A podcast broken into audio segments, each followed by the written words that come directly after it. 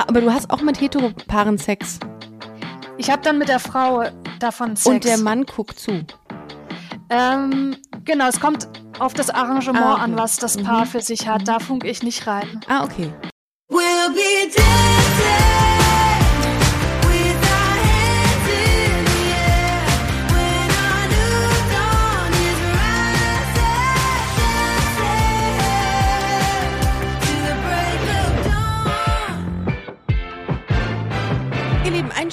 Tag und herzlich willkommen zu einer brandneuen Folge Busenfreundin der Podcast Staffel 3 inzwischen. Ich freue mich sehr, dass ihr eingeschaltet habt und ich wieder in euren Ohren hängen darf. Heute geht es um ein Thema, was mich äh, total äh, gecatcht hat, weil ich darüber noch nie gesprochen habe.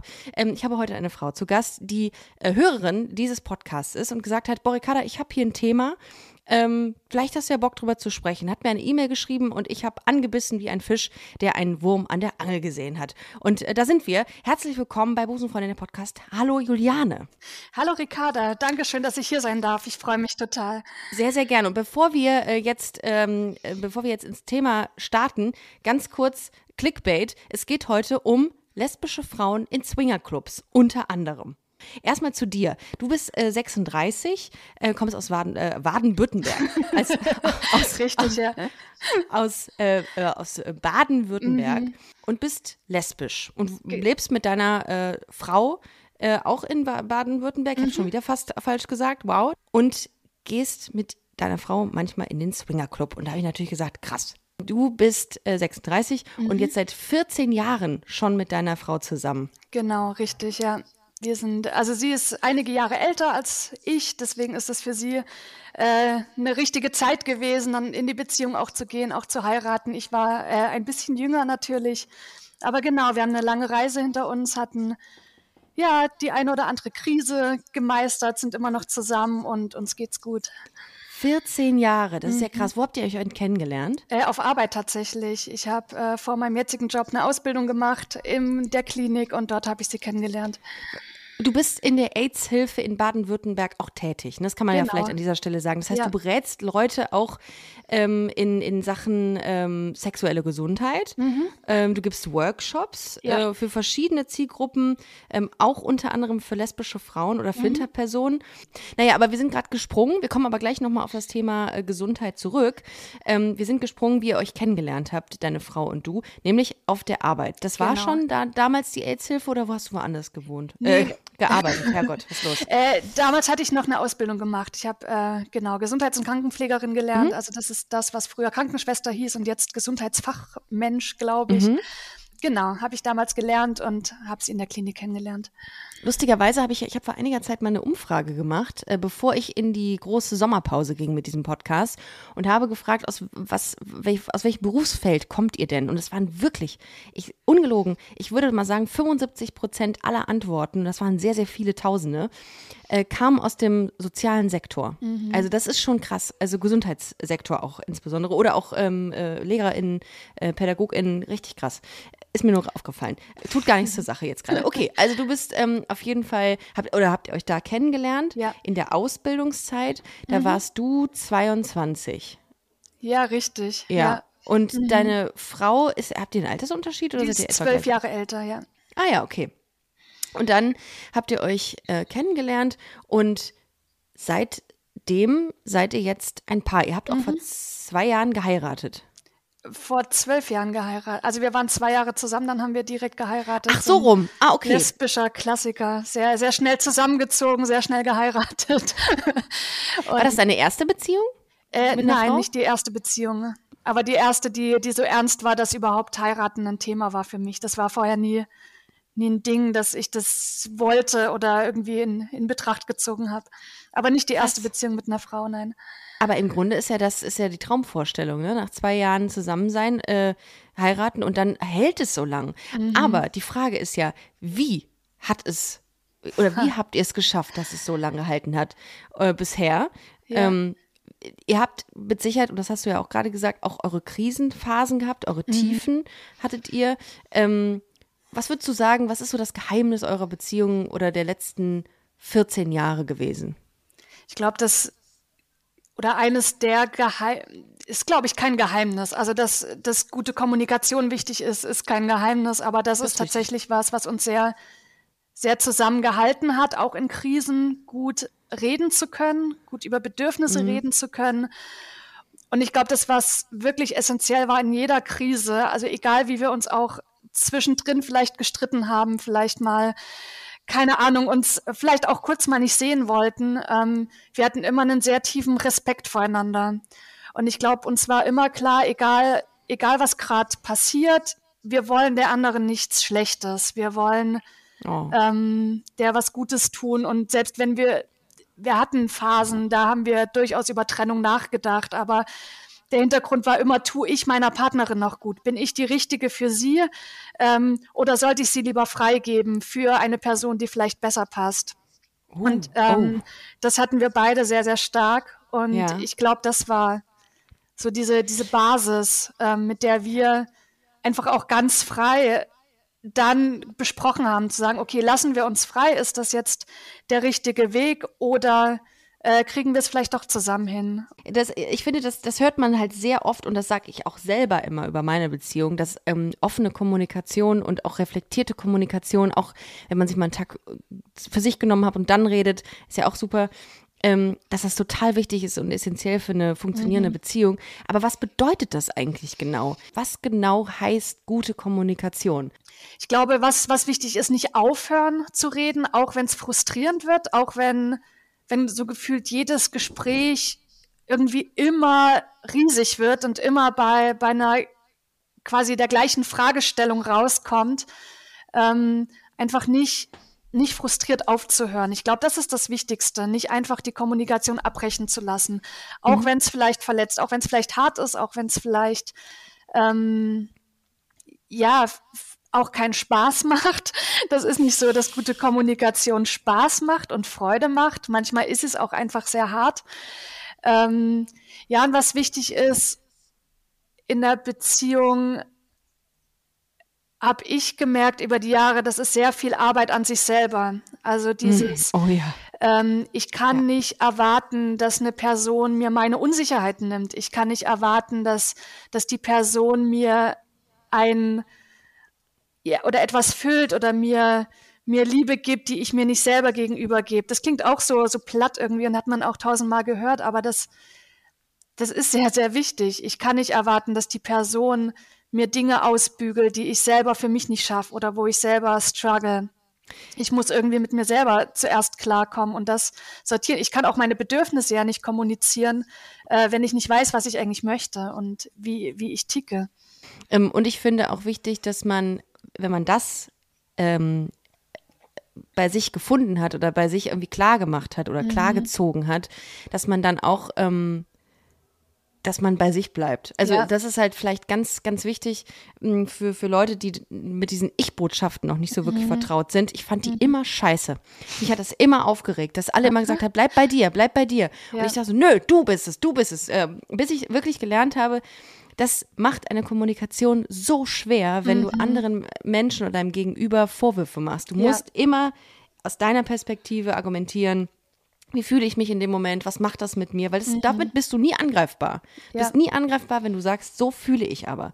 Und ich glaube, das, äh, das ist das kleine Einmaleins, was mhm. Kommunikation angeht wahrscheinlich. Ne? Definitiv. Und ja. ab einem bestimmten Zeitpunkt, also ich glaube, dass viele eine Beziehung eingehen und also schon auch die eine oder andere Hürde sehen oder Dinge sehen, die vielleicht langfristig Red zu einem Problem sein können. Genau. Und man geht irgendwie davon aus, das wird sich legen oder unsere Kommunikationsprobleme werden sich legen. Wir werden uns irgendwie in, in ein paar Jahren richtig gut verstehen und alles legt sich. Und ich glaube, das ist wichtig, irgendwann zu erkennen, dass es sich nicht legt, ähm, dass es immer diese Dinge geben wird, die einen nerven. Und irgendwann muss man sich letztlich auch entscheiden, möchte ich möchte ich mit der Person zusammen sein, dann muss ich irgendwie auch in Kauf nehmen, dass manches nicht perfekt läuft und dass da immer diese Dinge sein werden, die mich wahrscheinlich bis zum Ende meines Lebens nerven werden. Ähm, kann ich das aushalten oder nicht? Ja, Liebe ist Arbeit, Arbeit, Arbeit. Das hat schon, ähm, ah, jetzt habe ich den Namen von dem großartigen Comedian vergessen. Harpe Kerkeling, by the way. Ah. Der hat das gesagt in seiner Rolle. Ähm, jetzt haben wir es wieder.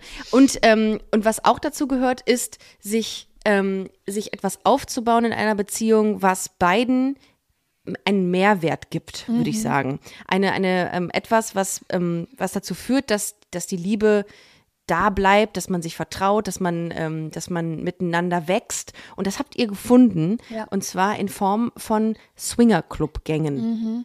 So. Wobei äh, ich tatsächlich alleine gehe. Meine Frau geht da Ah, Entschuldigung. nicht mit. Sie, Okay, sie teilt alles das klar. nicht. Ähm, Okay. Es ist nicht ihr Ding. Genau, aber ich, ich mache das. Ich bin unterwegs. Das finde ich super interessant. Und jetzt geht's los mit meinem Fragenhagel, den ich habe. Mhm. Äh, wann äh, hast du das erste Mal gedacht, okay, es muss sich was ändern, ich habe ein Bedürfnis, das würde ich gerne befriedigen? Wie, wie kam es, dass, es, dass du den Swingerclub für dich entdeckt hast? Also ich glaube, ich war nie monogam in mir drin. Ähm, ich Okay. habe lange, lange probiert, monogam zu leben und weil ich da auch keine Rollenvorbilder hatte. Ähm, es gab irgendwann mal Rollenvorbilder für das Lesbischsein und das war ein, ein harter Struggle für mich auch äh, eine Zeit lang. Welche hattest du? Aber äh, ich, ich komme aus einem sehr religiösen Elternhaus und das war also alles nicht so, so einfach gewesen. Hatte ich aber, bis ich meine Frau kennengelernt hatte, damals schon äh, ganz gut geklärt für mich. Nur irgendwie hatte ich so das Gefühl, okay, ich bin jetzt durch die Struggle durch, jetzt läuft mein Leben gut weiter, jetzt kann ich Beziehungen führen und habe aber sehr, sehr früh schon gemerkt, auch vorher, also in der Beziehung vorher, vor meiner Frau, dass ich ja, dass, dass so diese Bedürfnisse nach anderen Menschen, nach anderen Frauen nicht aufgehört haben. Und ich dachte lange, das ist ein Problem in mir selber. Ich dachte, ich habe irgendein, keine Ahnung, Beziehungsängste, Bindungsproblem. Problem Okay, mit Commitment, ähm, keine Ahnung, ich, ich kann mich da nicht richtig, ähm, ja, nicht richtig rein, reingeben in die Beziehung, wie auch immer. Ähm, und habe das sehr, sehr lange weggeschoben und habe mich sehr bemüht, dann eben auch mit der Ehe ähm, ja eine Beziehung zu führen, die gesellschaftlich gut anerkannt ist. Und wir haben lange probiert, wir beide auch, irgendwie eine Schablone nachzu zu leben. Ähm, klar, wir waren lesbisch, also wir waren eh schon irgendwie nicht, nicht so ganz in der Mitte der Gesellschaft oder nicht so ganz diese ganz klassische Beziehungsform, aber ähm, ja, wir hatten natürlich so Bilder im Kopf, was bedeutet Ehe, was bedeutet das, eine Braut zu sein oder eine Ehefrau zu sein. Das sind so, so große Worte, die egal, egal ob wir jetzt heteronormativ waren oder nicht, die waren sehr aufgeladen mit, mit bestimmten Erwartungen. Also wir haben lange, lange probiert, da äh, so eine Schablone nachzuleben und es hat auch lange funktioniert. Ähm, und irgendwann habe ich gemerkt, dass Bedürfnis kommt wieder. Das war eine Zeit lang weg gewesen, habe ich gedacht, okay, dann lag das tatsächlich an der Beziehung, dann ist jetzt alles gut, dann läuft das, dann können wir gut monogam leben. Genau, dann ähm, irgendwann habe ich gemerkt, das geht nicht weg, das Bedürfnis. Äh, ich war auch nie die Person, die die Eifersucht kannte. Das ist ein Gefühl, ich kenne das nicht und ich verstehe das nicht. Das gab in der Vergangenheit diverse Konflikte auch deswegen, weil ich das nicht verstanden habe, dass Leute mir gegenüber eifersüchtig waren. Ähm, ist einfach ein Gefühl, mit dem ich null relaten kann und das ich null verstehe tatsächlich. Ähm, Also hat sich das so ein bisschen auch in den Jahren über etabliert, das Gefühl oder dieses, ähm, also immer mal wieder kam es auf, das Mhm. Thema, dass du irgendwie auch das Bedürfnis nach anderen Frauen hattest. Ja. Ähm, aber ganz kurz nochmal zurück zu deiner, ähm, zu deinem Coming Out. Mhm. Du, hattest du Vorbilder, weil du gesagt hast, du bist in einem stark religiösen Elternhaus aufgewachsen. Gab es jemanden, an dem du dich orientieren konntest? Also in meinem Alter gab es Heller von Sinnen und dann gab Ja, ich komme aus einer Wir sind kleinen ungefähr gleiches Alter, ne? Ja, Mhm. genau. Ja. Also ich komme aus einer, einer relativ kleinen Stadt. Da gab's also so gefühlt ein lesbisches Paar, äh, die, Die, aber die Lesben. Waldorf, Waldorfschulenlehrerin und eine Mutter von Waldorfschülern äh, mit, keine Ahnung, Birkenstocks und äh, Selbstversorger, Biohof und so. Und also so Klassiker finde ich jetzt cool, fand ich damals nicht so cool und relatable irgendwie. Ja. Ähm, also das war's im Prinzip. Ich habe ich hab sehr viel selbst rauskriegen müssen. Ich war damals äh, dankbar auch für Lesarion und YouTube und Ach, so. Also ja, tatsächlich, Internet Klar. hat geholfen, aber ja, es Ja. war, war ein Weg.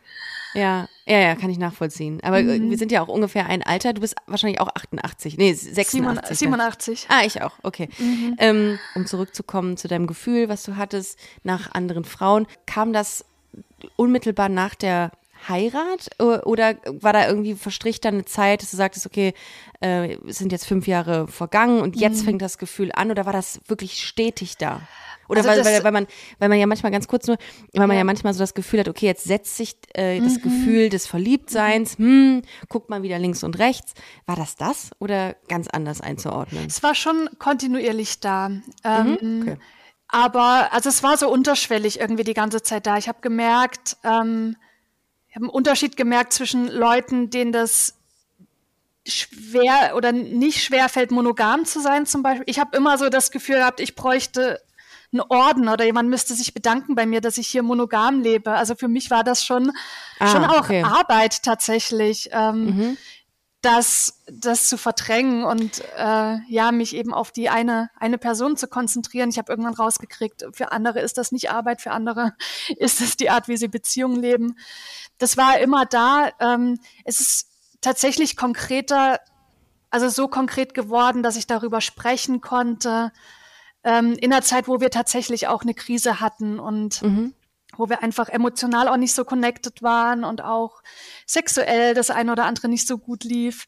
Mhm. Ähm, in der Zeit ist es ist das lauter geworden in mir und auch der Wunsch, das tatsächlich mal auszuprobieren. Und dann hat es mhm. noch mal relativ lange gedauert, bis ich überhaupt mich getraut habe, das auszusprechen, weil ich dachte, das ist ich muss das irgendwie hinkriegen. Das, das wird ja jetzt die Beziehung beenden, wenn ich das jetzt kommuniziere. Ich weiß gar nicht, wie ich das gut reden kann. Dann habe ich mich lange beschäftigt mit ja nicht monogamen Beziehungsformen. Ich habe mir Podcasts angehört. Ich habe mir ähm, ja das eine oder andere angelesen dazu.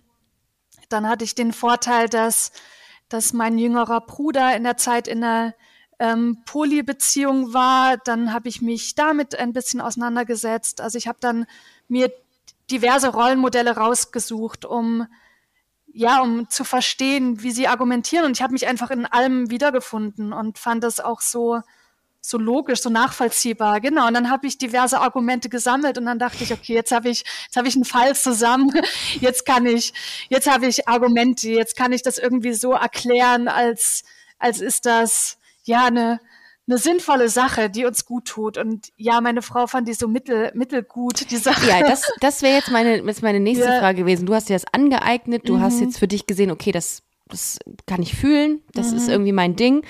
Wie hast du es kommuniziert? Also wie war das, als du deiner Frau gesagt hast, so, folgendermaßen, Doppelpunkt. Ja, auch das war ein sehr, sehr langer Prozess, der in sehr vielen kleinen Häppchen passiert ist. Ich habe ja nicht angefangen mit, du lass uns nächsten Samstag mal auf eine Sexparty gehen. Das war schon sehr, sehr, sehr in, in sehr kleinen verdaulichen Häppchen. Ähm, okay. Genau, dann habe ich, haben wir jeweils geschaut, wie, wie das, ja, was das mit uns macht, was es mit ihr macht. Ähm, genau, das. Aber du hast schon gesagt, ähm, du Schatz, äh, ich glaube, dass dieses Konzept nichts für mich ist. So klar warst du dann, oder? Ähm, ich weiß nicht, ob ich das so. Ich habe das als Wunsch kommuniziert, weil ich glaube, mhm. also wenn ich, wenn ich dran gegangen wäre mit, ich kann auf keinen Fall monogam leben, dann wäre ja klar gewesen, ich muss mich jetzt entscheiden. Ich muss mich jetzt ah, entscheiden ah, für ja, die Beziehung oder nicht. Korrekt, korrekt. Und mir war grundsätzlich schon, mir, mir lag viel daran, die Beziehung gut weiterzuführen. Okay. Das heißt, ah, ich gut, bin da ja. nicht ultimatumsmäßig reingegangen, habe gesagt, ich muss das jetzt bis in drei Monaten ausgelebt haben. Ähm, sonst klappt das mit uns nicht. Du hast einen Master in Beratung. Also ich glaube, du, wenn es jemand weiß, wie man sowas formuliert, dann du. Okay, als Wunsch formuliert und ja. ähm, du hast gerade gesagt, dass deine Frau damit mh, mm, immer so eher so ein, mhm. anfangs äh, so ein bisschen gestruggelt hat. Mhm. Ähm, wie war das, als du dann das erste Mal wirklich ähm, ähm, aktionistisch wurdest? Mhm. Im Sinne von, ich gehe jetzt oder ich suche mir jetzt was raus, wo ich hingehe, ja. wo ich das ausleben kann, was ich fühle. Ähm, das so gesucht habe ich schon parallel, weil ich, weil ich auch lange nicht genau wusste, was ist eine gute Art, das auszuleben. Ich habe mhm.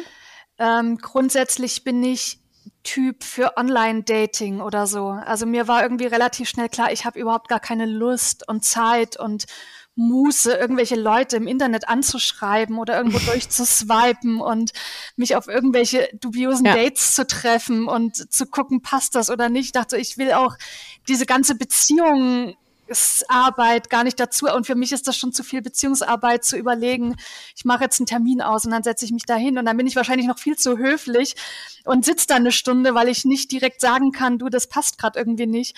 Also mir klang das sehr, nach sehr viel Arbeit. Also mir war sehr schnell klar, dass das klappt nicht. Ähm, zusätzlich muss ich auch sagen, hatte ich ein bisschen Schiss auch einfach mit fremden Leuten irgendwo nach Hause zu gehen oder ich habe da einfach echt ein bisschen Sorge gehabt, dass irgendwelche Creeps hinter irgendwelchen Profilen hocken und ich dann sonst wo lande. Ähm, ja. Mir war klar, dass ich nichts heimlich machen möchte. Das mhm. war mir relativ schnell klar, weil weil ich einfach auch da die Sicherheit brauchte und Mhm. Ja, so eine Anekdote. Ich hatte mal, als ich, als ich Richtung Club gefahren bin, eine Autopanne. Ich war irgendwo in der Pfalz. es war im November. Es war ultra dunkel. Es war so kalt und ich hatte keine ordentlichen Schuhe an. und stand da in irgendeinem echt kleinen, sehr dunklen Kaff. Kein Mensch hat mir geholfen. Ähm, und ich war einfach so froh, dass ich meine Frau anrufen konnte und dass sie dann kam und mir geholfen hat und den Reifen gewechselt hat. Äh, ich wäre gern emanzipierter und würde das gern selber machen. Ich habe das nicht hingekriegt. Äh, und ich bin einfach so froh, dass ich da keine dubiose Geschichte erfinden musste, dass ich da einfach mit offenen Karten spielen konnte. Und das war mir von Anfang an wichtig, dass ich auf jeden ah, da Fall kamst du gerade von einem von einem Swinger. Ich wollte hin. Ich, ich wollte in, ah. in einen Swingerclub genau und bin vorher äh, ja hatte eine Reifenpanne. Wann war das erste Mal, dass du gesagt hast, okay, da gehe ich jetzt hin? Ich habe mir was rausgesucht. Also der erste mhm. Swingerclub-Besuch. Wann war das ähm, und wie also war der, das? Der erste Besuch, der war tatsächlich noch ähm, glaube, das ist so zwei, zweieinhalb Jahre erst her. Das war während ja. der Pandemie tatsächlich. Das war auch sehr, oh. sehr dubios mit äh, Masken und dann auf der Spielwiese dann keine Masken mehr. The Mask war, Swinger mh, kann man richtig. das Ganze dann nennen. Mhm, okay, verstehe. Genau, der, der allererste, da wollten wir tatsächlich auch noch zusammengehen. Ähm, da hat sie gedacht, sie guckt sich das mit an. Das war damals, wir haben uns extra eine Frauenparty rausgesucht, wo nur Frauen waren. Ähm, und haben uns ganz kurz, dann, ganz kurz, es gab in, in mhm. Baden-Württemberg war das und das, das war eine Swingerclub nur für Rheinland-Pfalz. Mhm. In Rheinland-Pfalz. Ja. Und das war eine, eine explizit ausgeschriebene Flinter-Swinger-Party. Äh, nur für Frauen. Also viele, viele Swinger-Partys sind nicht besonders queer-affin. Also tatsächlich für Frauen, nicht für Flinter. Okay. Ach so, für Frauen. Okay, das heißt mhm. aber, es, waren, es war eine Frauen-Swinger-Party, ja. also mhm. die explizit ähm, Frauen eingeladen hat, die, die miteinander dann Genau. Sex haben können, intim ja, werden können. Richtig. Alles klar. Gut, dann bin ich jetzt auf dem richtigen Dampfer. Weil das wäre meine nächste Frage gewesen. Mhm. Ich erhalte dieses ganze Swinger, äh, diesen, diesen, diese Swinger-Branche, nenne ich ja. sie jetzt mal, mhm. für sehr heteronormativ ähm, ja. und, und auch sehr männlich dominiert eigentlich. Aber gut, dass es das gibt, ist ja schon mal sehr gut. Genau, das, das gibt okay. es. Aber also ja, sie ist, sie ist sehr heteronormativ, sie ist wenig, wenig inklusiv, wenig, wenig offen für queere Personen, auf jeden ja. Fall äh, so die, die klassischen Swingerclubs, definitiv, können wir vielleicht später auch noch drüber reden. Ja, sehr gerne. Lustig, ich muss ganz kurz was einschieben. Ähm, es gibt eine Party hier in, in Köln, die nennt sich, ähm, die war jetzt an, am, im Rahmen des CSDs in mhm. Köln, äh, Kisses and Lies. Mhm. Wenn ich mich nicht täusche, war die zum CSD. Genau, die macht immer ähm, die, die Inhaberin der Boys Bar hier in Köln. Mhm. Ähm, und da gab es auch mal einen Darkroom, also so ein, ein, ein, ein Raum, wo man sich als lesbisches Paar, mhm. als Flinterpaar treffen kann und auf den Matratzen rummachen kann. Ja. Oder als Nichtpaar, natürlich, wenn man sich kennenlernt, etc. Mhm. Und da habe ich dann auch noch Payman gefragt. Ich so, Payman, wurde das genutzt? Und die so, ja, und zwar nicht wenig. Ja. Und da dachte ich, ach so krass, ich bin ja, ich bin ja so, ich bin ja so ein naives Schäfchen, was das angeht.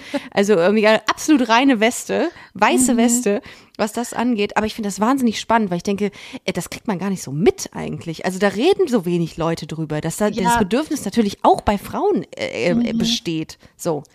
De ja. Definitiv. Also ich, ich freue mich über jede Lesbe, die ich treffe in, in den Clubs äh, und jede, die, die offen damit umgeht und die, ja. die offen sexpositiv ist und einfach total, ihre Lust lebt. Ich, ich freue mich total darüber jedes Mal. Ja, das wollte ich auch nur kurz einschieben, weil mhm. mich das ähm, so beeindruckt hat und äh, der, die Annahme oder die und die Resonanz so gut war. Aber okay, ähm, ihr habt euch dann vor zweieinhalb Jahren diese äh, Party in Rheinland-Pfalz nur für Frauen rausgesucht. Genau, die äh, Okay. hatte ich mir rausgesucht. Ich dachte, das ist ein, ein guter Einstieg für, ich will irgendwas ohne, ohne viel Beziehung, ohne viel Nummern tauschen und Kontakt und so einfach Ja. mal schauen. Genau, wir haben dann damals ein Das, wo, wo findet man das? Wo hast einfach Google? Äh, man kann das googeln. Ich Ja. weiß gar nicht, da, darf man Werbung für, für Portale hier machen? Ja, klar. Okay, also Joy Club tatsächlich ist so das Ah. größte Portal für, Mhm. also für Casual Sex auf jeden Fall und aber auch für, für Sexpartys und Mhm. Swingerclubs. Ah, okay. Und da, äh, wie muss ich mir das vorstellen? Ist das ein, äh, ist das ein Einfamilienhaus? Ist das eine Location? Ist das eine Party ähm, Es war äh, ein Location? Swingerclub, ein ganz klassischer das- Swingerclub. Und wie, genau. was ist denn ein klassischer Swingerclub? Klassische Swingerclubs gibt's also schon fast überall. Ähm, ja, das sind das, im Prinzip wie, wie eine Bar. Also alle sind Ah. sehr unterschiedlich. Es kommt sehr, sehr auf das Konzept an. Es gibt ähm, Clubs, die nur für Paare sind. Es gibt Clubs, die, die für alle offen sind. Okay. Ähm, die sind von der Größe extrem unterschied, vom Schwerpunkt extrem unterschied. Es gibt welche, die, die sehr im BDSM-Bereich sind. Es gibt welche, die, die sich an älteres Publikum richten. Es gibt welche, die einen Schwerpunkt auf Wellness zum Beispiel haben, wo es dann auch einen Pool oder Whirlpool oder Sauna gibt. Äh, es gibt welche, da geht's mehr um Party machen. Ähm, das ist tatsächlich sehr, sehr unterschiedlich. Was sie gemeinsam haben, ist, es gibt verschiedene Bereiche. Und also es gibt immer irgendwie eine Art Barbereich, wo man sitzen kann, auch was trinken kann. Es gibt in der Regel einen Bereich, wo man gut essen kann. Äh, genau, und dann gibt's diverse Bereiche, in denen man Sex haben kann. Äh, es gibt offene Spielwiesen, es gibt ähm, häufig BDSM-Bereiche, es gibt häufig Bereiche, die abschließbar sind, wenn man keine Zuschauenden möchte. Ähm, es gibt Bereiche in der Regel, die ein bisschen heller sind. Es gibt Bereiche, die ein bisschen ist- dunkler sind. Es erinnert mich wahnsinnig an so einen Theme Park, wo man Ja. dann einfach in so in so einzelnen Adventure Rooms drin ist. Tatsächlich, aber manche fühlen sich wirklich so an. Dann hat man einen Raum, äh, der sehr rot geschmückt ist. Dann gibt's einen, der viel mit Polstern ist. Dann gibt's einen, der ein bisschen cleaner ist. Dann gibt's welche, wo vielleicht auch der ein oder andere Porno läuft nebenbei. Ähm, ja. Mhm. Und wo war das? Wie war das bei euch? Äh, Also was war das für ein Club? Das Der war ein klassischer Swinger. Der war relativ klein. Ähm, Mhm. Genau, der hatte keinen, keinen besonderen Schwerpunkt. Der war, also es gab auch, auch keinen großen Wellnessbereich. Mhm. Der war tatsächlich ein ganz kleines bisschen heruntergekommen auch. Dirty. Ähm, okay. Genau, also es hat ein bisschen gebraucht. Es war auch viel, viel Kunst an den Wänden, die ich gewöhnungsbedürftig fand. Ich, äh, es gab viele Penisse. Ja, das ist natürlich sehr kontraproduktiv für, ein, für eine Swinger-Party für Frauen. Genau.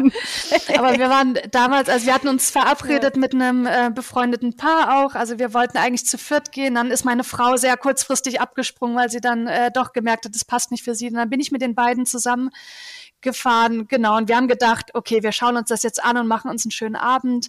Ähm, vielleicht fahren wir wieder nach Hause, vielleicht passt das.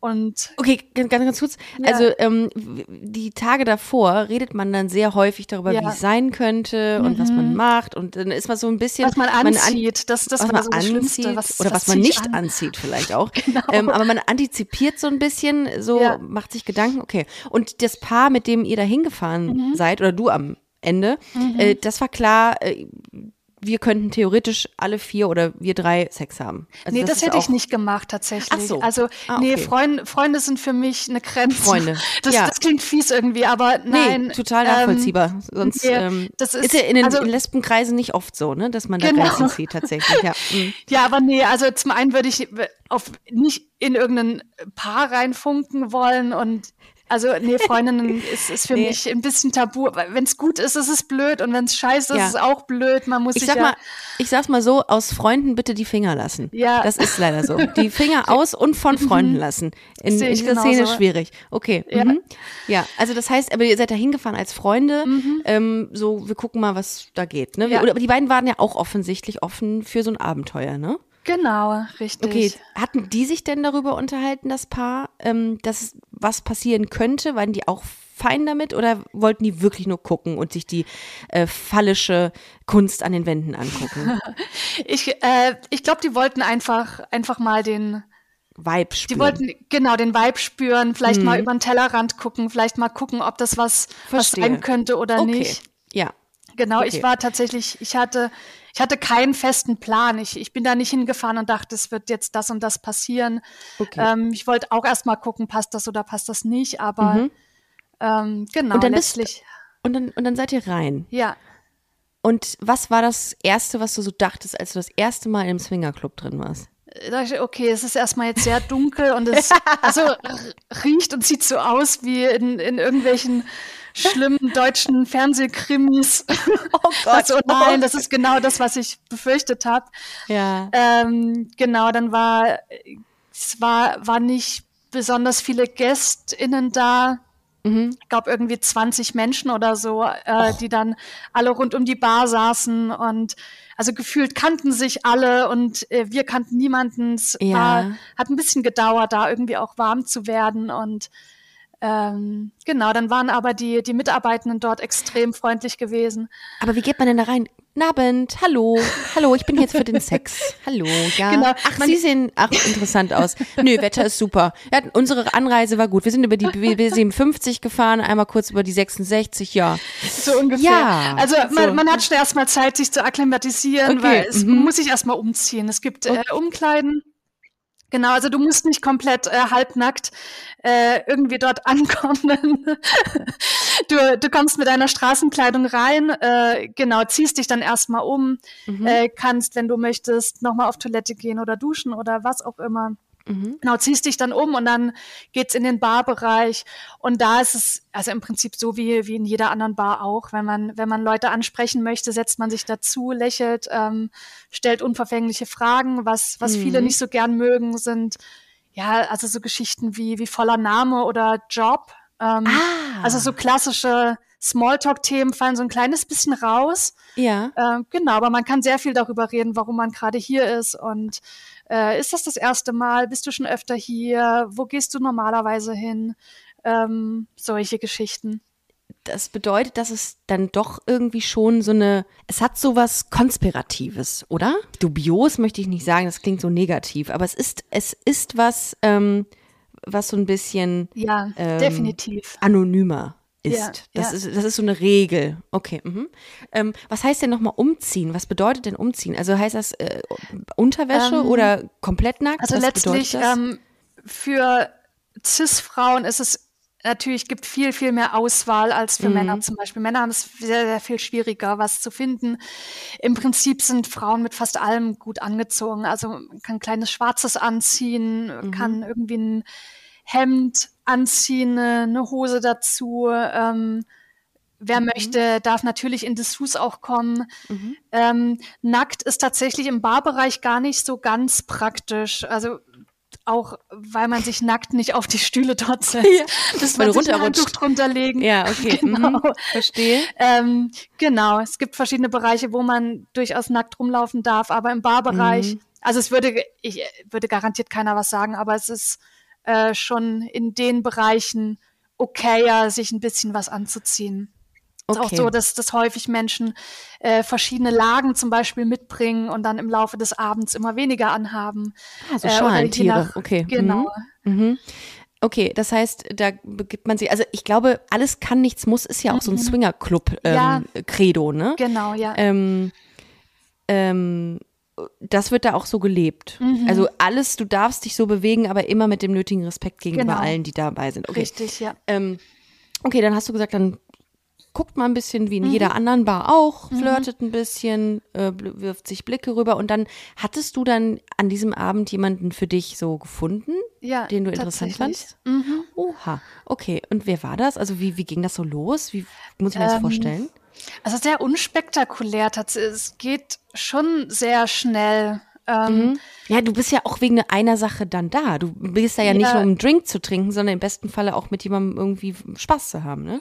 Genau, irgendwie ja. schon. Und also letztlich, ich habe also ich bin nicht die, die extrovertierteste Person der Welt, aber mir, ich kann schon initiativ sein. Und also mhm. ich habe das, ich erlebe das sehr oft in, in Frauenkreisen, dass irgendwie alle drauf warten, dass irgendjemand einen ersten Schritt macht. Und die meisten sind eigentlich tatsächlich sehr froh, wenn man, wenn man sie anspricht. Und genau, wir sind ähm, zu zweit erstmal um zu gucken. Und dann ging das aber auch relativ schnell. Dann haben wir weniger geguckt und äh, mitgemischt.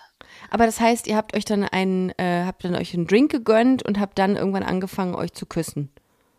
Ähm, geküsst tatsächlich auch erst, erst im unteren Bereich, gar nicht, gar nicht so an der Bar schon. Das ging im unteren Bereich. Nicht so viel, äh, im, viel Zeit in den Keller, dazwischen. In den Kellerräumen. Oder genau, im unteren Bereich, also, körperlicher Unterbereich. Nein, der untere, äh, die Spielwiesen. Äh, Ach so, das, wo, Ach, ich dachte, da fängt, ich dachte man, man fängt eine Etage tiefer an, sich zu Okay. Das ist häufig auch in verschiedenen Ebenen, genau. Also es, es mhm. geht schon sehr schnell konkret zur Sache, weil man ja, ja, auch irgendwie dann, was soll man auch die Zeit verlieren? Weil irgendwie haben, ich, mhm. ich kann das nachvollziehen, dass man dann auch irgendwie nicht so die ganze Zeit irgendwie da blöd rumtalken will, sondern, genau, ne? Ja. Okay. Und dann, ähm, wie war das für dich? Also wie, das war jetzt eine fremde Person, das war jetzt in einem mhm. Umfeld, von dem du dachtest, oh, äh, hier könnte auch äh, jemand gestorben sein äh, in einem Tatort. Nein, Spaß. Aber es, ähm, ich, ich, äh, es ist halt ein nicht vertrautes Setting. War das irgendwie komisch für dich? Gar nicht. Also es war, war überhaupt nicht komisch. Es hat sich irgendwie so so richtig und gut angefühlt tatsächlich. Mhm, okay. An, an keiner, keiner Stelle ein komisches Gefühl. Ähm, es war einfach so als bin ich gerade echt am richtigen Ort. Also habe ich das gefunden, was, was für mich echt gut passt. Ich habe auch Umgebung sehr gut ausblenden können. Das hat mich mhm. nicht gestört, dass in der Nähe noch andere Frauen beschäftigt waren und äh, wir auch sichtbar waren für andere. Das, das hat mich gar nicht gestört tatsächlich. Und ihr wart zu zweit und ja. du hast gerade gesagt, sichtbar, das heißt, es sind Leute reingekommen in mhm. den Raum, haben geguckt. Ähm, ich habe ich hab im Vorfeld unseres Interviews hier ähm, auch ein paar Artikel gelesen, aber mhm. super wenig gibt es tatsächlich nur, ähm, ja. muss ich dazu sagen. Also sehr wenig Menschen, die da Rede und Antwort ähm, stehen zu dem Thema, ähm, was ich sehr schade fand. Aber ich habe einen Artikel gelesen von einer Frau, die gesagt hat, ich war gerade mit einem Mann zugange und dann mhm. kam eine weitere Frau dazu und hat sich daneben gesetzt und hat einfach angefangen, mein Bein zu streicheln.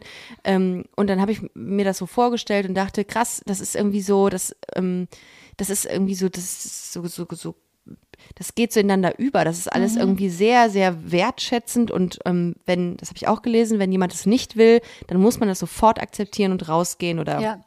Und ist das auch so deine Erfahrung, die du mhm. gemacht hast, dass das sehr ähm, definitiv ähm, ja respektvoll ist, dieses, dieser Umgang miteinander da? Mhm. Okay. Ja, also das ist so ein, so ein klassisches Swinger-Ding. Man, man darf anfragen, quasi, indem man eine, eine Hand irgendwo hinlegt. Ah, ähm, mhm. aber auch das finde ich tatsächlich, also ich, ich mache das gern verbal, bevor ich Menschen anspreche. Also, also genau, verbal also man kann durchaus Sinne, fragen, ob man, okay. mhm. ob man mitmachen darf. Es gibt Bereiche, ähm, gerade wenn, wenn Türen davor sind, geht man nicht rein, mhm. aber wenn man auf öffentlichen äh, Matratzen unterwegs ist, ist es auf jeden Fall okay zu gucken und äh, wer möchte, darf, darf gerne auch anfragen, ob, ob er oder sie mitmachen darf. Ähm, würdest du sagen, dass du ein Swinger-Club-Profi bist inzwischen? Also bist du da, fühlst du dich da mm. in dem Segment oder fühlst du dich in dieser Sphäre so wohl, dass du sagst, du gehst regelmäßig hin und kennst diese Szene gut? Also ich gehe regelmäßig hin. Ähm, ich würde dennoch nicht sagen, dass ich die Szene gut kenne, weil ich sehr limitiert bin auf die Art der Veranstaltungen. Mhm. Also mir ist nach wie vor ähm, wichtig, dass, dass auf jeden Fall Frauen in der Mehrzahl da mhm. sind. Mhm. Ähm, ich habe am Anfang ja die eine oder andere Veranstaltung auch mal probiert, wo, wo viele Solo-Männer mit dabei waren, einfach nur um zu gucken, mhm. passt das, passt das nicht. Und? Ähm, aber dadurch, dass ich äh, sexuell einfach gar kein Interesse hatte, ähm, genau, habe ich das auch viel abgehakt als Erfahrung. Genau. Aber die, die Events, auf die ich gehe, ähm, sind sicherlich auch nicht repräsentativ für die, die komplette Swinger-Szene. Und gibt es ähm, viel? Würdest du sagen, das Angebot ist ausreichend vorhanden? Also gerade für Frauen, reine Frauenpartys ist durchaus ausbaufähig. Mhm. Ich habe jetzt das Glück, dass das in meiner Region Ähm, aber auch noch nicht so lange tatsächlich, dass es jetzt so ein, zwei VeranstalterInnen gibt, die, die regelmäßig was machen. Ähm, aber also definitiv, das Angebot ist, ist sehr limitiert. Ich erlebe das auch, dass viele, viele Frauen, die auf Events gehen, also wirklich auch, auch hunderte Kilometer fahren wow. durch die halbe Republik, um sich dann Hotelzimmer nehmen, um einfach ähm, mal irgendwo teilnehmen zu können. Also es ist definitiv, die Infrastruktur ist ausbaufähig. Ich überlege gerade, auf jeden Fall, also wenn man die Swingerclub-Party. Mhm. Oh, why not? Ähm, aber muss man Eintritt zahlen? Ja. Wie viel ist das im genau, Schnitt so? Also ähm, ist auch ein bisschen unterschiedlich. Also bei, bei gemischten Partys ist es tatsächlich häufiger auch mal so, dass, dass Frauen umsonst reinkommen. Mhm. Äh, dadurch, dass die mich nicht besonders interessieren, genau, bin ich häufig auf, auf Partys, wo ich auch Eintritt zahlen mhm. muss. Ähm, aber Frauen tatsächlich relativ wenig im Vergleich zu anderen. Ähm, ja, in so einem durchschnittlichen Event zahle ich häufig irgendwas zwischen 40 und 50 Euro. Mhm. Ähm, das aber alles in der Regel mit dabei. Es gibt so ein paar Events, da muss man für Getränke zahlen, da hat man vielleicht nur das, das erste mit dabei. Aber grundsätzlich sind alle Getränke dabei, es ist Essen mit dabei, es ist, sind die Handtücher mit dabei, es ist äh, in der Regel auch irgendwie Hygieneartikel mit dabei. Ähm, häufig oder hin und wieder gibt's gibt's auch vielleicht mal so so Stände, dann kommen Leute, die zeigen ihre ihre Toys ähm, Ach, oder das ist so richtig Marketing. Kleidung mit dabei. Das ist schon so genau, richtig vermarktet. Richtig. Ach schön, so mit ja. Bauchläden und so und dann da, die dann da oder so Leuchtstäben. Ja, die haben schon äh, so Leucht Leuchtdildos. ja, okay, verstehe. Einen kleinen äh, Messestand, ja. also der Bedarf ist da. Ja, mhm. definitiv. Ja. ja, weißt du, irgendwie denke ich mir auch immer so, man geht ja immer davon aus, dass Männer so ein starkes äh, sexuelles Bedürfnis mhm. haben. Und, ähm, und darüber, dass das Frauen ja auch empfinden, das wird nie thematisiert. Es gibt ja dieses, mhm. be diese Begrifflichkeit in, im lesbischen Beziehungskontext ähm, des lesbischen Betttodes. Hast du wahrscheinlich auch schon ja, mal gehört, ne? Kenne ich auch, aber ach, das ist so ein, so ein patriarchales äh, Ding, weil, also ich meine, Untersuchungen zeigen, dass in jeder langjährigen Beziehung ja. der, der Sex nachlässt. Ja. Und also ich, ich finde, das ist viel Ausdruck davon, dass Lesben ja eh keinen richtigen Sex haben. Also warum es dafür ein extra Wort geben ja, muss, was es für Heteros nicht gibt und für, für Schwule und für andere Beziehungsformen. Das äh, finde ich hat viel mit, mit der Ignoranz auch zu tun, mit, ah, das sind ja eh zwei Frauen, die haben ja keine richtige Lust und die haben. Habt ihr überhaupt Sex? Äh, da läuft ja, ja auch nichts Richtiges. Nennt man das schon so. Sex? Ja. Mhm. Okay, verstehe. Ähm, du hast eben schon mal so angerissen, dass es da auch Hygieneartikel gibt. Wie sieht es aus mhm. ähm, im Hinblick auf die gesundheitliche Hygiene? Also wie kann man, äh, gibt es Risiken? Worauf muss man im Kontext Swinger Club achten als Flinterperson? Ja. Also, es geht, also eigentlich muss man auf nichts anderes achten als in jedem anderen sexuellen Kontext. Das finde ich immer sehr wichtig dazu zu sagen. Irgendwie man, also klar, grundsätzlich sind das vielleicht Menschen, die vielleicht mit anderen oder mit mehr anderen Menschen Sex haben, wo vielleicht das Risiko, ähm, sich was einzufangen, eventuell höher ist als bei Leuten, die ich so auf der Straße kennenlerne. Aber ähm, eigentlich muss man auf nichts anderes achten. Ich, ich gehe tatsächlich Risiken immer sehr systematisch durch. Ich mag das, wenn, wenn Dinge sortiert sind. Das heißt, ich gucke immer sehr genau, äh, welcher Körperteil ist beteiligt, äh, welcher andere Körperteil ist beteiligt, wo sind potenziell Krankheitserreger drin, wo sind potenziell Eintrittspforten äh, und gehe das dann relativ systematisch Bei der durch. Frau das mache ich in der Beratung. Ach so. Also ich dachte bei, bei der Frau im Swinger. Das ma nein, das mache ich in meinem Kopf. nein, ich mache eine Risikoabschätzung in meinem Kopf. Achso, okay. Ja, ich hatte jetzt so eine Liste dabei kurz vorher. Ja, okay. Mhm. Nein, das äh, mache ich automatisiert mittlerweile. Also das ist das, wie ich berate tatsächlich. Ich berate sehr systematisch. Äh, mittlerweile, äh, genau, kann ich das im Kopf abschätzen. Es gibt durchaus ähm, ja Praktiken, die würde ich in der Beziehung machen, die würde ich nicht in einem Club machen. Mhm. Also ich würde durchaus schon, schon schauen, dass ich vielleicht die Menge an Körperflüssigkeiten, die in potenzielle Eintrittspforten gelangen können, ähm, minimiere, soweit es geht. Ähm, ich weiß aber auch, dass ich die Risiken niemals auf Null äh, minimieren kann. Mhm. Das geht gar nicht. Also wir reden ja von safer Sex und nicht von Safe Sex. Also das ist Sex, der etwas sicherer ist ja. als ungeschützter safe, Sex. safe Sex gibt es auch und das heißt kein Sex. Das ist Safe Sex. Nein, das ist das sicherste. Äh, oder, nein, oder in einem Ganzkörperkostüm. Ja. nein, Safe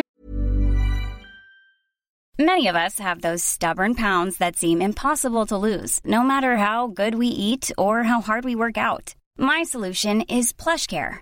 PlushCare is a leading telehealth provider with doctors who are there for you day and night to partner with you in your weight loss journey. They can prescribe FDA-approved weight loss medications like Wagovi and Zepbound for those who qualify.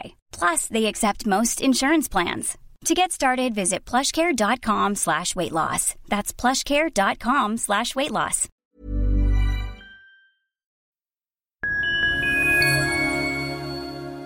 Liebe Community, eine ganz kurze Zwischenmeldung an dieser Stelle. Wir sind mit Love is Life erneut auf Tour. Miriam Boawina Irina Schlauch und ich bringen zusammen ein bisschen Farbe in die Flinterwelt. Mit dem Love is Life Pride Special kommen wir am 29. Juni nach München in den Schlachthof, am 19. Juli ins Karlswerk nach Köln und am 1. August ins Übel und Gefährlich nach Hamburg. Eins meiner persönlichen Highlights wird die Live-Weltpremiere meines ersten Songs sein. Es wird weitere Highlights geben. Es wird lustig, deep und selbstverständlich seid ihr mittendrin. Love is Life Pride Special 2024. Tickets gibt's auf eventim.de oder in den Busenfreundin Show Notes. Wir sehen uns auf Tour und jetzt geht's weiter mit Busenfreundin, der Podcast.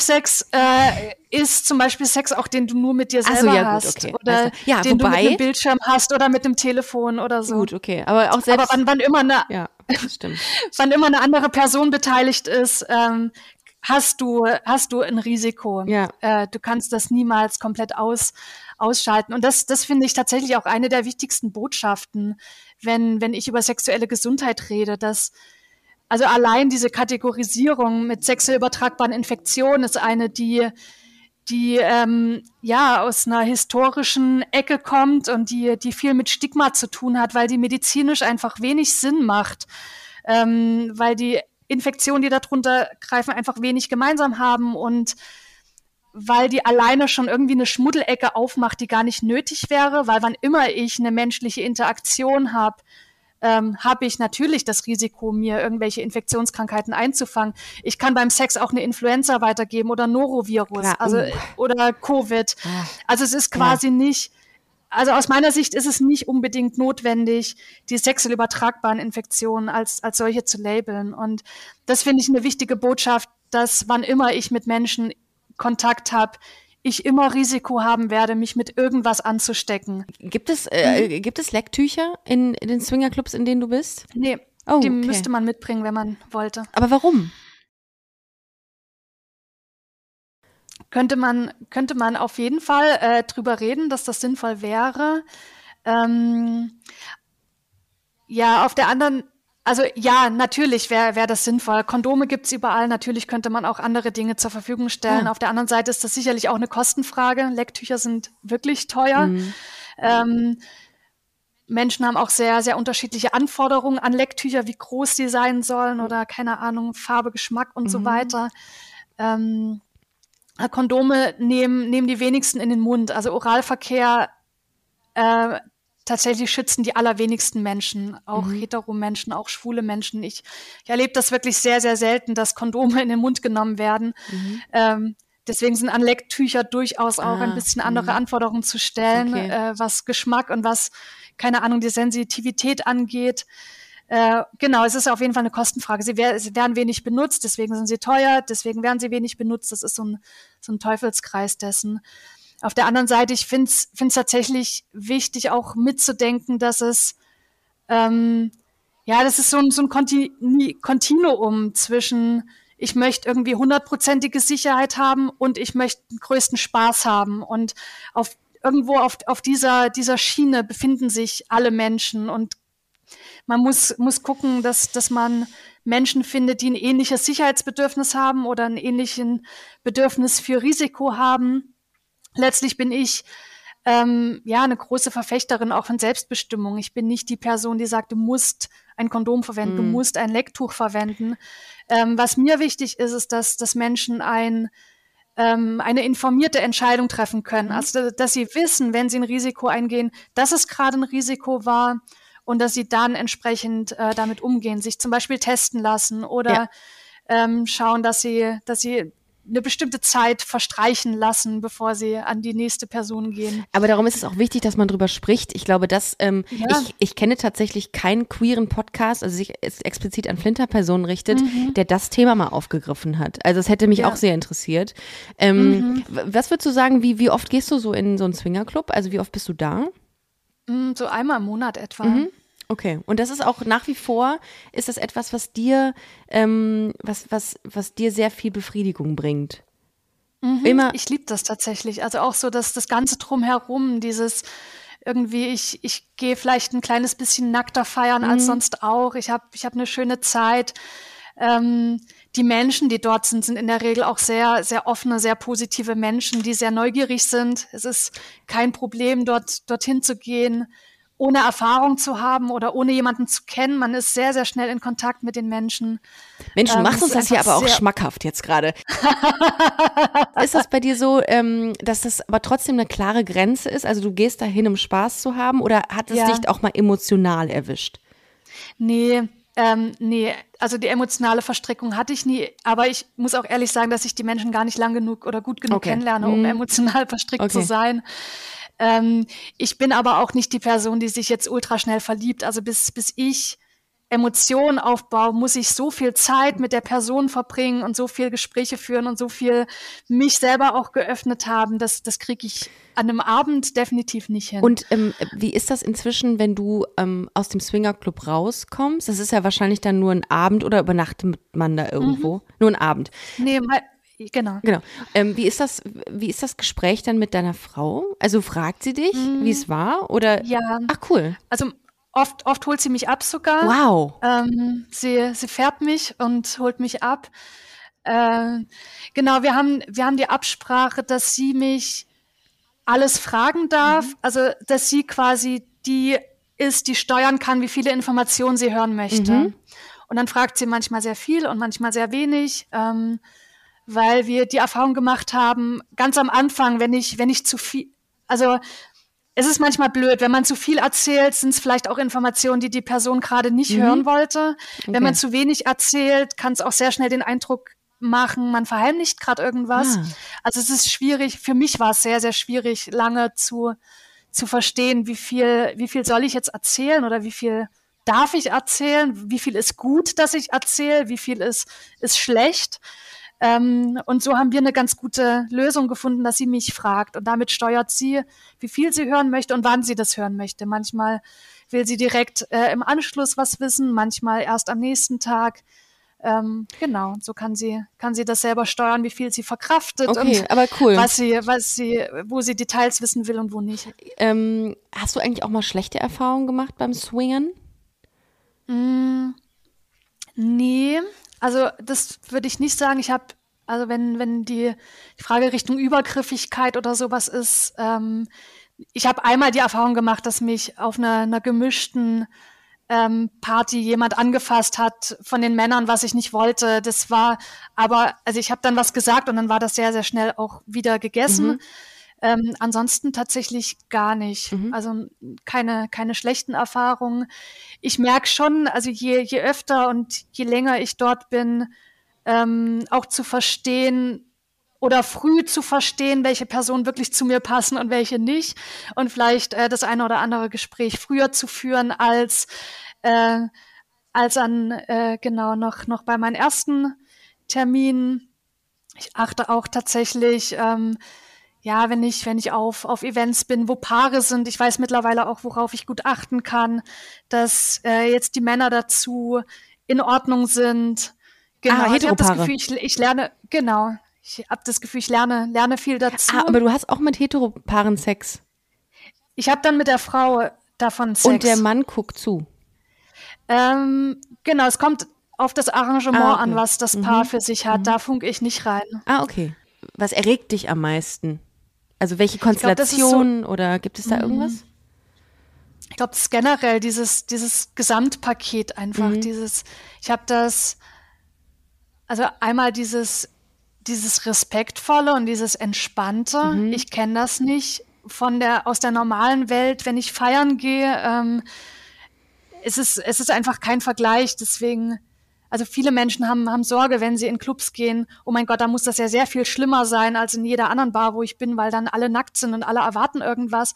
Aber Gegenteil ist der Fall. Ich habe ich hab noch nie so viele respektvolle Menschen auf einem Fleck getroffen, mhm. äh, wo man wirklich nicht, nicht viel sagen muss. Ich, Genau, ja, ich mag das Ambiente einfach. Ich mag, dass Menschen locker sind. Ich mag, dass, dass Menschen auch mal nackt rumrennen, dass die fein mit ihrem Körper sind.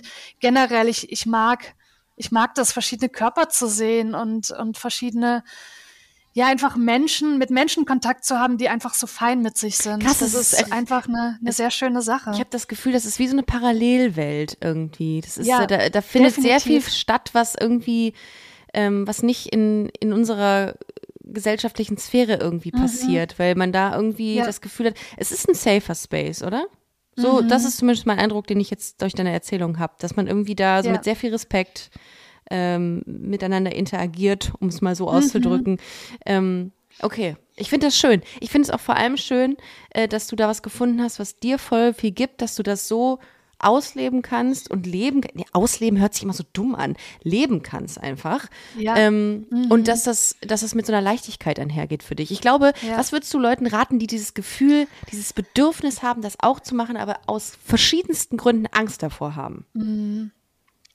Also ich glaube generell ist es, ich finde, es ist für jeden sinnvoll, sich mit der eigenen Lust auseinanderzusetzen. Und ähm, ich weiß, das sagt sich sehr leicht, sich so von, von Schablonen oder von, von, von Normvorstellungen mal loszumachen. Ja, die sind halt so Ähm, ich gelernt. merke das ne? selber, wie, Ja. ja, es, ist, es ist ultra schwierig. Es ist ein sehr, sehr langer Prozess irgendwie. Und ähm, ja, aber es ist, es macht auf jeden Fall Sinn, sich, sich auseinanderzusetzen mit sich selber, mit dem eigenen Körper und zu gucken, was, was einem einfach wirklich Spaß macht. Ich finde es, also wenn man vorhat, auf solche Events zu gehen, macht es auf jeden Fall Sinn, sich den Club vorher gut anzugucken. Ich mag Clubs ganz gerne zum Beispiel, die so, also gefühlt eine ganze A4-Seite von Regeln für Solo-Männer haben, wo steht, was sie alles nicht dürfen und wenn sie rausfliegen ähm, und so weiter. Das gibt mir sehr viel Sicherheit, wenn ich weiß, da achtet der Club sehr darauf, dass keine Übergriffigkeiten passieren, dass da gute Regeln sind. Ähm, ich finde es auch tatsächlich sinnvoll, sich so die, die Gästelisten anzugucken, wenn man zu einem Event geht. Also auf jeden Fall die Eventbeschreibungen sich genau anzugucken.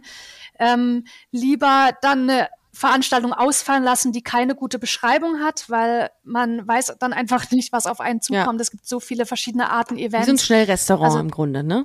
Wenn du Genau, da halt richtig. irgendwie dir den Magen verdorben hast, sollte man einen großen Ja. Bogen machen. Es kann dich erwischen. Okay. Mhm. Mhm. Genau, also das Event genau angucken. Ähm, das erste Mal sich vielleicht etwas raussuchen, was ein bisschen entspannter ist. Ja. Also gerne, egal ob, ob die Menschen lesbisch sind oder bi oder, oder vielleicht wirklich hetero. Mhm. Es kommen tatsächlich auch, auch hetero Frauen mit ihren Freundinnen zu diesen Frauenabenden erstmal, um überhaupt sich einen Club Ah. anzugucken. Erstmal, um zu gucken, ob, ob das überhaupt was sein könnte, wo sie Ja. sich wohlfühlen könnten. Okay. Ähm, das macht auf jeden Fall Sinn. Ähm, ja, sich die Gästeliste anzugucken, zu gucken, wie ist der Altersdurchschnitt zum Beispiel. Manche Clubs oder manche Events sind ein bisschen für älteres Publikum, manche ein bisschen für jüngeres. Vielleicht sich auch erstmal einen Abend zu suchen, der der entspannter ist, der vielleicht irgendwas mit Stammtisch heißt oder mit Wellness oder so, äh, dass man nicht gleich in so einer. Party landet, wo Ja. man einfach kein Wort versteht und, und wirklich schlecht ins Gespräch kommen kann. Ähm, also das sind so ein paar Dinge, die kann man durchaus vorher schon tun. Ähm, sich den Club genau angucken, Okay. sich Fotos angucken. Ja. Ähm, es gibt viele Clubs, die auch Clubführungen anbieten, wenn man das erste Mal kommt. Äh, weil manche sind tatsächlich sehr groß, manche sind sehr verwinkelt, manche, wie gesagt, sind auf verschiedenen Ebenen. Äh, man kann sich schon gut verlaufen, wenn man nicht aufpasst, weil viele einfach auch nicht so extrem gut beleuchtet sind. Also es kann durchaus Sinn machen, äh, sich da mal eine Clubführung Ah, äh, mitzumachen. Viele bieten das tatsächlich auch ähm, an Tagen an, wo kein Event ist, also dass man tatsächlich nur reinkommt, um sich das anzuschauen und dann wieder gehen kann, dass man keinen keinen Druck hat. Das kann durchaus Sinn machen. Also ich finde, dass, äh, dass unsere heutige Folge sehr dazu beigetragen hat, Vorurteile abzubauen. Es hat mir sehr viele Antworten auf sehr unklare Dinge gegeben, äh, Juliane. In diesem Sinne vielen, vielen Dank. Ihr Lieben, ähm, weitere Informationen, ihr wisst, auf welche Plattform ihr jetzt gehen äh, müsst. Genau, www.busen-freundin.de oder auch Joy Club hieß das, ne? Das ist die einzige Plattform, die größte Mhm, Plattform. genau. Ja, also Grüße an die KollegInnen von Joy Club. Ähm, war keine, keine Werbung heute hier, irgendwie schon, aber Hauptsache, ihr seid safe und äh, ihr passt äh, alle aufeinander auf und, äh, und liebt euch und seid gut zueinander. Das ist, glaube ich, äh, die, die wichtigste Message, die ich da hingehend nochmal droppen möchte. Juliane, ich wünsche dir alles Gute äh, und noch einen guten Swing den restlichen Abend. Dankeschön, vielen Dank. Macht's gut, ihr Lieben. Tschüss. Das war Busenfreundin. Wenn ihr weitere Informationen wollt, dann slidet uns smooth in die DMs auf Instagram busenfreundin-podcast oder besucht unsere Webseite www.busen-freundin.de.